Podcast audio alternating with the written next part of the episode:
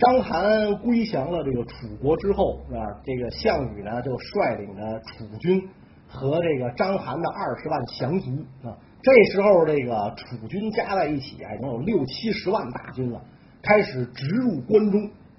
但是刘邦啊，已经抢先了项羽一步，那所以现在呢，两军就在比速度，谁进关中进得快。当时这个呃楚军他人马多嘛啊，所以这个行进的速度肯定就慢。再加上项羽手下这帮老楚军啊，楚军士兵思想觉悟啊不是很高，跟解放军没法比啊，不懂得三大纪律八项注意，尤其不懂得优待俘虏。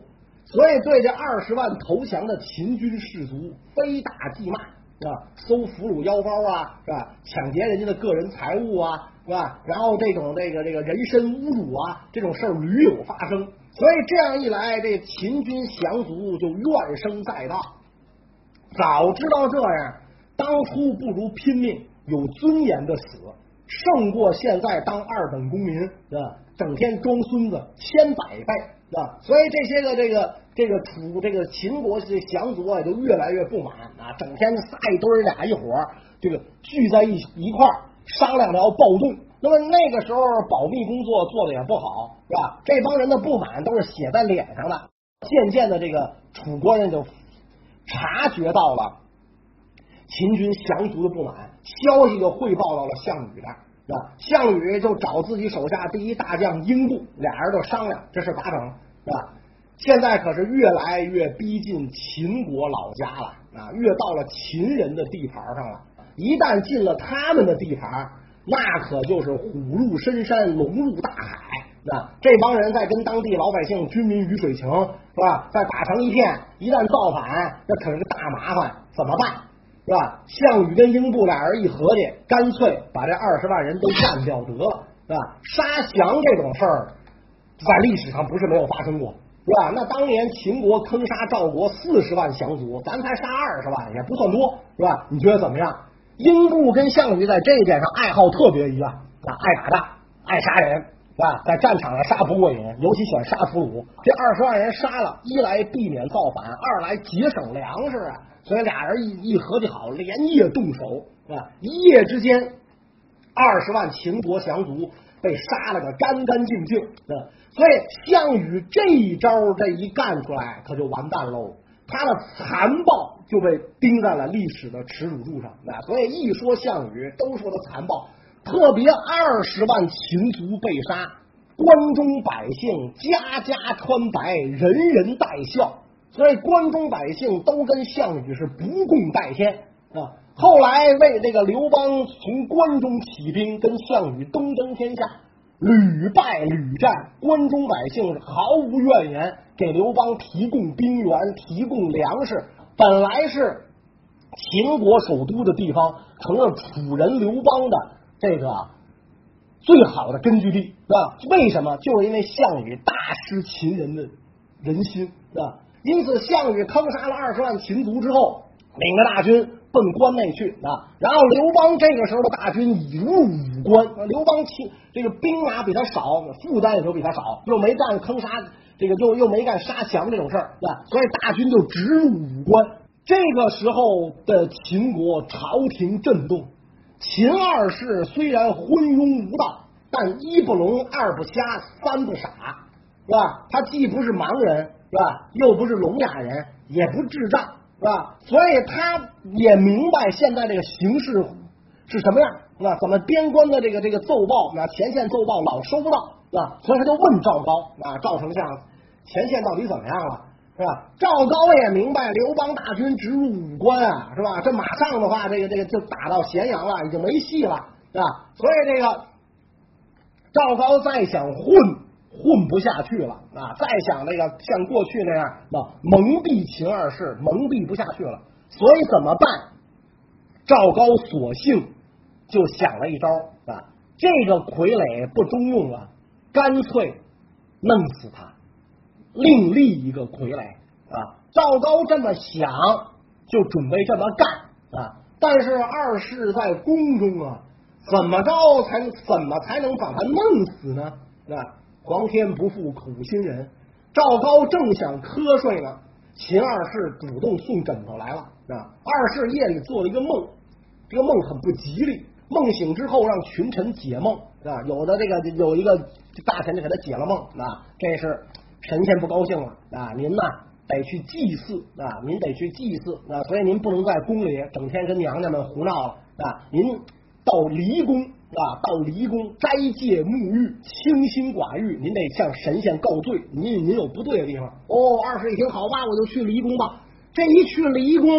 离宫的戒备明显就不如咸阳了嘛，那所以就给赵高动手，就造成了这个方便啊。赵高就把自个的弟弟和女婿就找来了啊，也不知道这女婿怎么，他一个宦官哪来的女婿啊？也可能是他这个净身入宫以前生的女儿，也可能是干女儿，甭管怎么着，就女婿叫阎乐啊，找来告诉这俩啊，把二世干掉。因为二世现在怀疑我了啊，咱们必须要把他干掉。如果他一旦怀疑真相大白，会对我很不利，是吧？你必须咱先下手为强，后下手遭殃，是吧？阎乐就听了老丈人的话，领着一千多兵士就把离宫围住啊，开弓放箭啊，然后这个举火焚烧，就冲进了这个离宫。二世身边的人呐，被杀的是四散奔逃，死的死，逃的逃。只剩下了一名宦官跟在二世身边，这个宦官吓得哆里哆嗦，也不敢向前啊。秦二世到底还是当过天子，见过世面，还比较镇静，走上前来问：“你们怎么回事啊？你们干嘛？要要要叛乱是怎么着？是吧？”然后这个阎乐跨前一步，是吧？说：“奉赵丞相之命，啊，这个让你自尽，啊，你昏庸无道。”是吧？搞得这个这个这个始皇陛下江山不保啊！现在群寇风起，都是你一人之过啊！所以你要勇于承担责任，是吧？你还是死了，是吧？秦二世听完哭笑不得呀，吧？说这怎么能是我的责任呢？是吧？我以为天下升平，什么都不用我管，丞相跟我说我在宫里是吧？吃喝玩乐，K 歌是吧？那个泡夜店，抽粉我干这就完了，是吧？天下来他管。我根本就没管这天下，天下成这样跟我有毛关系，对吧？我就是一董事长，那应该 CEO 负责嘛，怎么能我负责呢？啊，严老说废话少说，是吧？现在您您您您赶紧的，我忙着呢，您您赶紧的，是吧？赶紧赶紧死，是吧？二是说你跟赵丞相说一下，皇帝我不当了，愿求一国，可否？是吧？我到底啊，给我一个郡，我当个诸侯王行吗？那没门，不可能，没没门，一个县。给我一个县是吧？我当个侯可以吗？阎乐说：“您这个时候都别做梦了，命都保不住了，还亡了侯了？您好歹是当过三年皇上的人是吧？您拿出点尊严来是吧？死了让我们敬佩一回，把宝剑扔在地上。你是天子，我不敢杀你是吧？你自杀吧是吧？二世一看大势已去是吧？怎么说都不行，只好挥剑自杀是吧？所以当了三年稀里糊涂的傀儡皇帝，最后是吧就被这个奸相给玩死了。”二世虽然是死了啊，但是这刘邦大军是一刻不耽误啊，啊，直奔咸阳而来啊。赵高就赶紧召集群臣啊，说二世无道，自知自己无道，已经死了啊。现在刘邦大军来，国不可一日无君啊。你们看谁当皇上合适？大家伙这再无耻的人也不愿意推举赵高做皇帝，对吧？这天下姓嬴啊，也不姓也也也不姓赵，所以都不说话啊。赵高也明白自己是宦官，宦官当和当皇上也确实不太合适，是吧？所以这个赵高就说：“既然这样啊，在始皇的孙子里边挑一个人继位为帝啊，因为秦始皇的儿子和女儿都死干净了。这个时候，除了这个秦二世之外，剩下的人都被秦二世杀掉了，是吧？然后秦二世又被赵高干掉了，儿女辈儿已经没人了，二十多个公子。”公主全死了，所以从孙辈儿里挑一个吧，就挑中了子婴啊，让他来做这个这个这个这个呃国君啊。而且这个赵高跟子婴讲，原来咱们称皇帝，那是因为这个六王毕四海一，天下统一了啊。现在山东六国复立，咱也就别再称皇帝了，以免激怒山东六国。您还是就称秦王啊，还是就称王啊，然后咱们再跟这个楚军啊再决战，再想招啊，然后子婴就被赵高立为秦王啊，所以我有人说说这个秦朝是二世而亡，对吧？秦始皇、秦二世，有人说还有一个子婴呢，但是子婴不是皇帝，他也不叫秦三世而且在位时间也很短暂啊，所以一般就忽略不计了，是吧？就自自自动就被忽略了，是吧？所以这个子婴做了秦王啊，子婴太知道自己是个什么角色，更知道赵高是个什么东西，是吧？所以子婴就跟自己的心腹宦官俩人就聊天，就谈到这儿，说赵高阴狠无比啊，他弑杀先帝，然后立我继位啊，早晚我一不顺他的心，他也我我也会被杀，是吧？怎么办？那宦官说他会杀人，陛下您就不会吗？是吧？先下手为强，后下手遭殃，把他做了不就得了吗？是吧？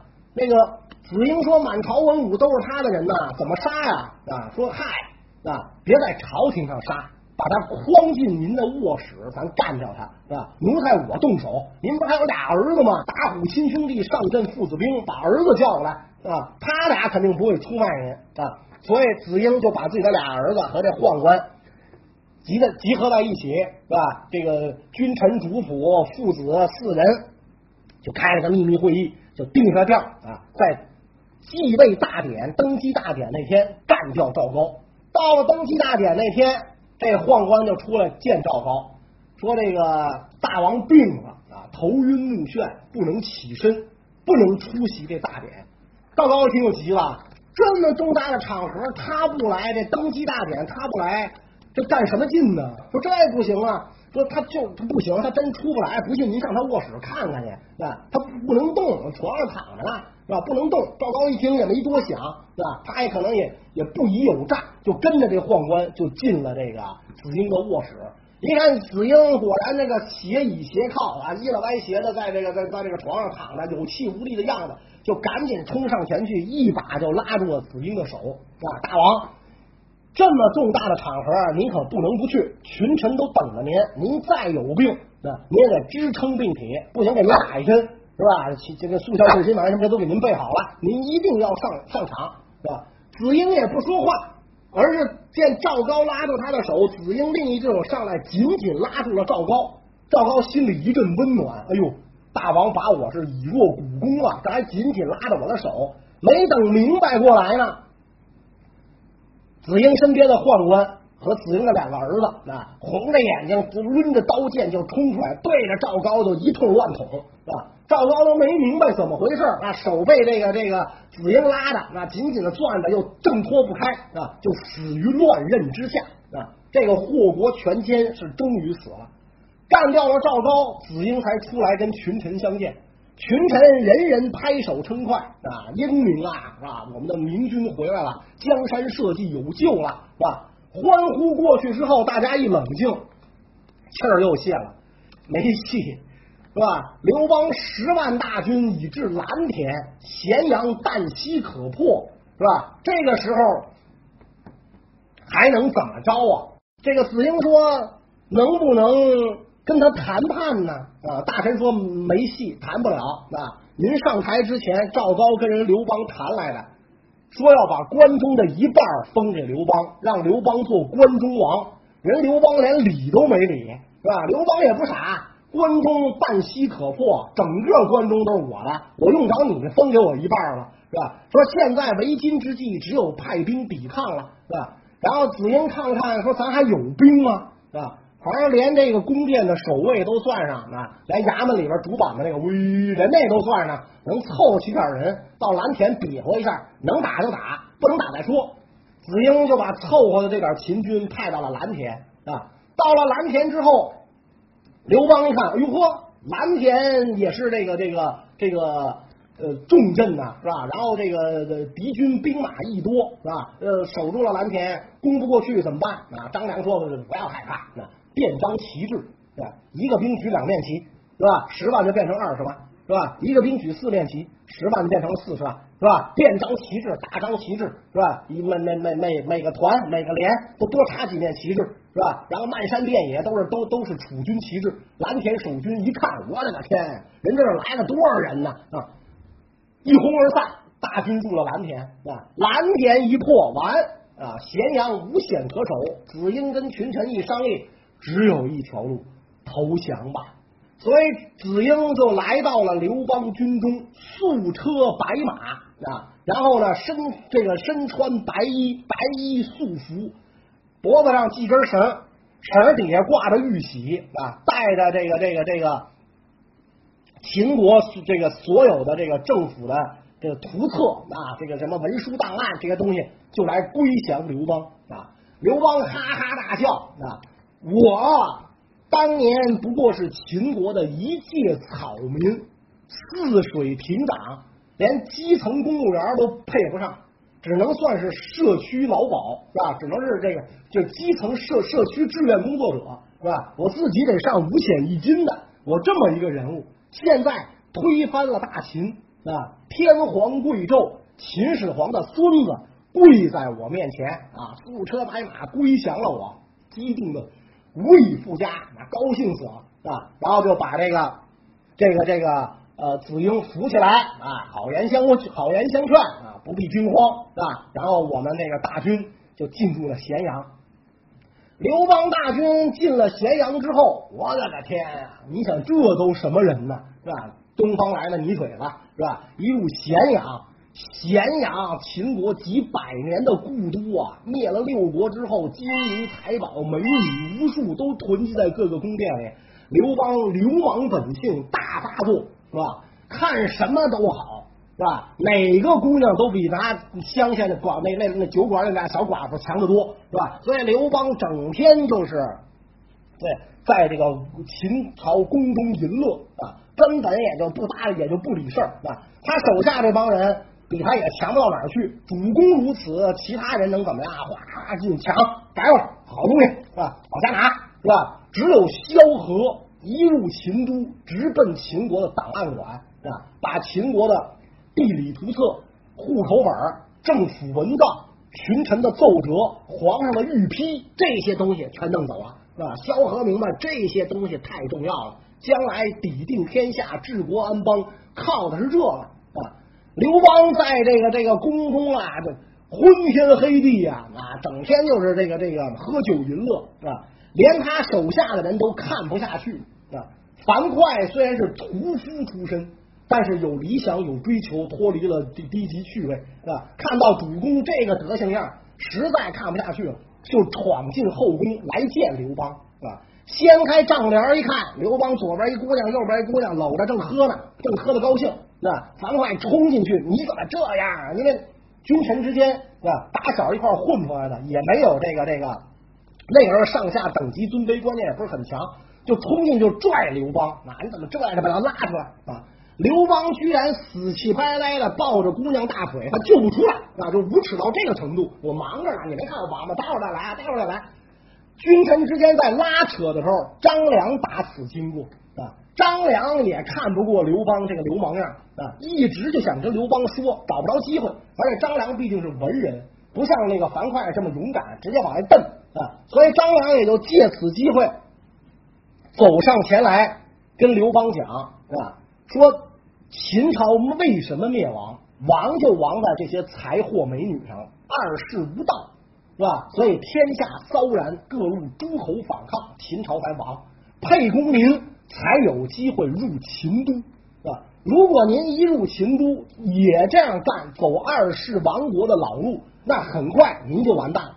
您就想当个泗水亭长，您都当不上，没戏，是吧？没戏。所以我给您出主意，赶紧。大军撤出咸阳，不要占城市，是吧？然后跟百姓约好啊，这个这个这个严明法纪之后，驻军霸上，这样的话咱还有戏。刘邦虽然万般不情愿啊，但是呢，毕竟那个张良的话得听，仔细一琢磨也很有道理啊，所以刘邦就泱泱不乐出得迎来啊，驻军大上，然后。约把这个秦地的父老乡亲全部约来啊，跟秦地父老乡亲们讲，秦朝严刑酷法，把你们祸害惨了啊！我们是仁义之师，到这儿来秋毫无犯，是来保护你们的，不是来祸害你们的。你们不要害怕。从今天起，我跟大家约法三章啊：杀人者死，伤人及盗抵罪，是吧？杀人的死刑，是吧？故意伤害罪和偷东西的，咱该判几年判几年，其他的酷法一概废除啊。然后刘邦大军全部撤出咸阳，驻军大上，秋毫无犯，很多抢的东西也都送回去了。这样一来，关中人心咸服啊，都盼望着这个，都喜欢刘邦啊，都知道刘邦好啊，所以刘邦美滋滋的就在这个坝上驻军，等着做关中王呢。晴天霹雳啊，在他头顶炸响，项羽率领四十万大军攻破了函谷关。